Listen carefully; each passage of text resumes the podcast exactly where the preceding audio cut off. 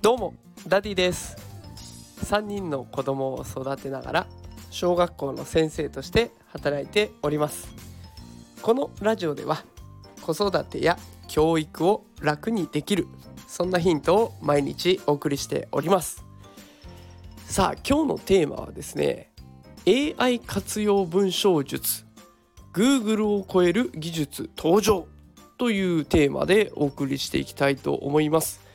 えー、私昨日ですねキャッチーという AI が文章を作ってくれるサービスを紹介させていただきました。これね本当に驚きのサービスで20秒程度で1105文字の文章をバババーっと書いてくれるそんなものが登場してるんですね。もうこれさえあれば大体の文章いろんな文章って用途ありますけれどもいろんな種類の文章大体のものだったら超短時間で作ることができます。ただし AI への適切な指示ができればの話になっていきます。でこの AI に適切な指示を出す時にそのキャッチーだとねこんな言葉が書かれてるんですよ。専門用語を入れる場合は具体的に説明してください。なるほどこういう説明がないと AI でもまだ混乱するところはあるんだというところが分かってきました。で最近話題の Web3 っていう言葉ありますよね。でこの言葉を使って文章を作ってもらおうとしても Web3 っていうものの具体的な説明がないと理想通りの文章にはならないんです。さあ皆さん Web3 具体的に説明してって言われたらできますかね？ねなんか今までの Web2 みたいなガファムとかいうやつが出てきてそれがすごい牛耳ってたけどそうじゃなくなるんでしょうとか なんとなくね知識はあるんだけど具体的に説明って言われるとうんなんだろうなっていうところ結構あると思うんです。そこで登場するのが今回紹介したいものになっております。こちらです。チャット GPT です。チャット GPT こちらはですね AI とチャットを楽しむことができるっていうツールになってるんですね。でそのチャットを楽しむっていうことは専門用語の意味をこちらから聞くとどうなってくるかっていうととっても丁寧に解説してくれるんです。だから先ほど紹介した Web3 っていうものもただ Web3 というコマンドというか言葉を入れるだけでそれを解説してくれる文章が瞬時に返ってきます。もう23秒です。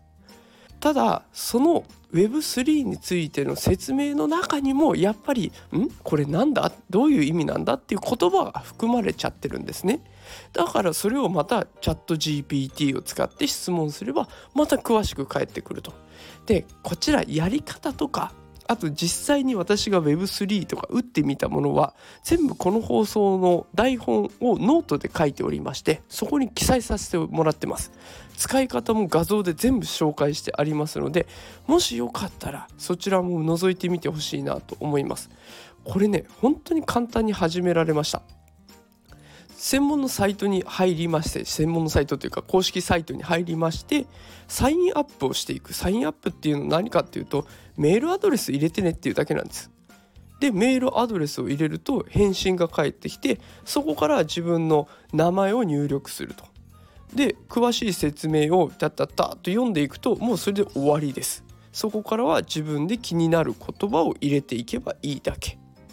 で私まあこういうラジオね子育てのラジオしてますから子育てのコツなんていう言葉を入れてみたんです。で同じ言葉で3回繰り返してみたんですよ。そしたら3パターン違うパターンで返してくれましたよ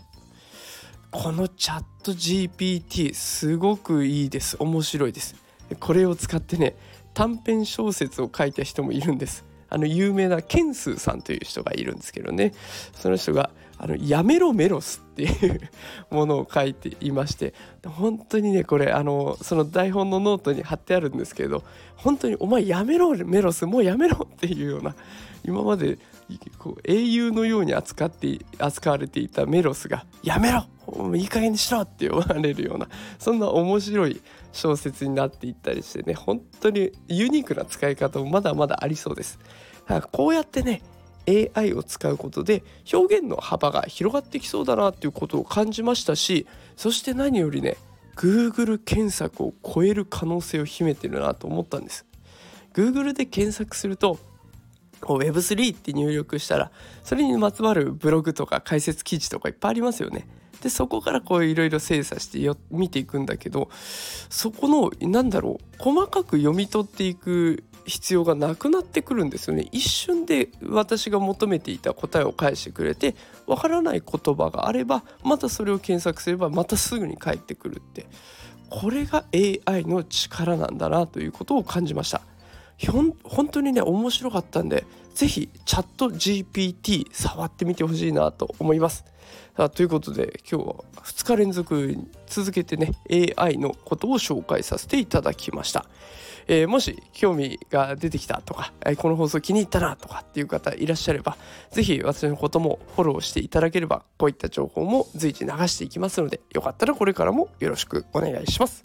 ということで今日も最後まで聞いてくださってありがとうございました。また明日お会いしましょう。それではさよなら。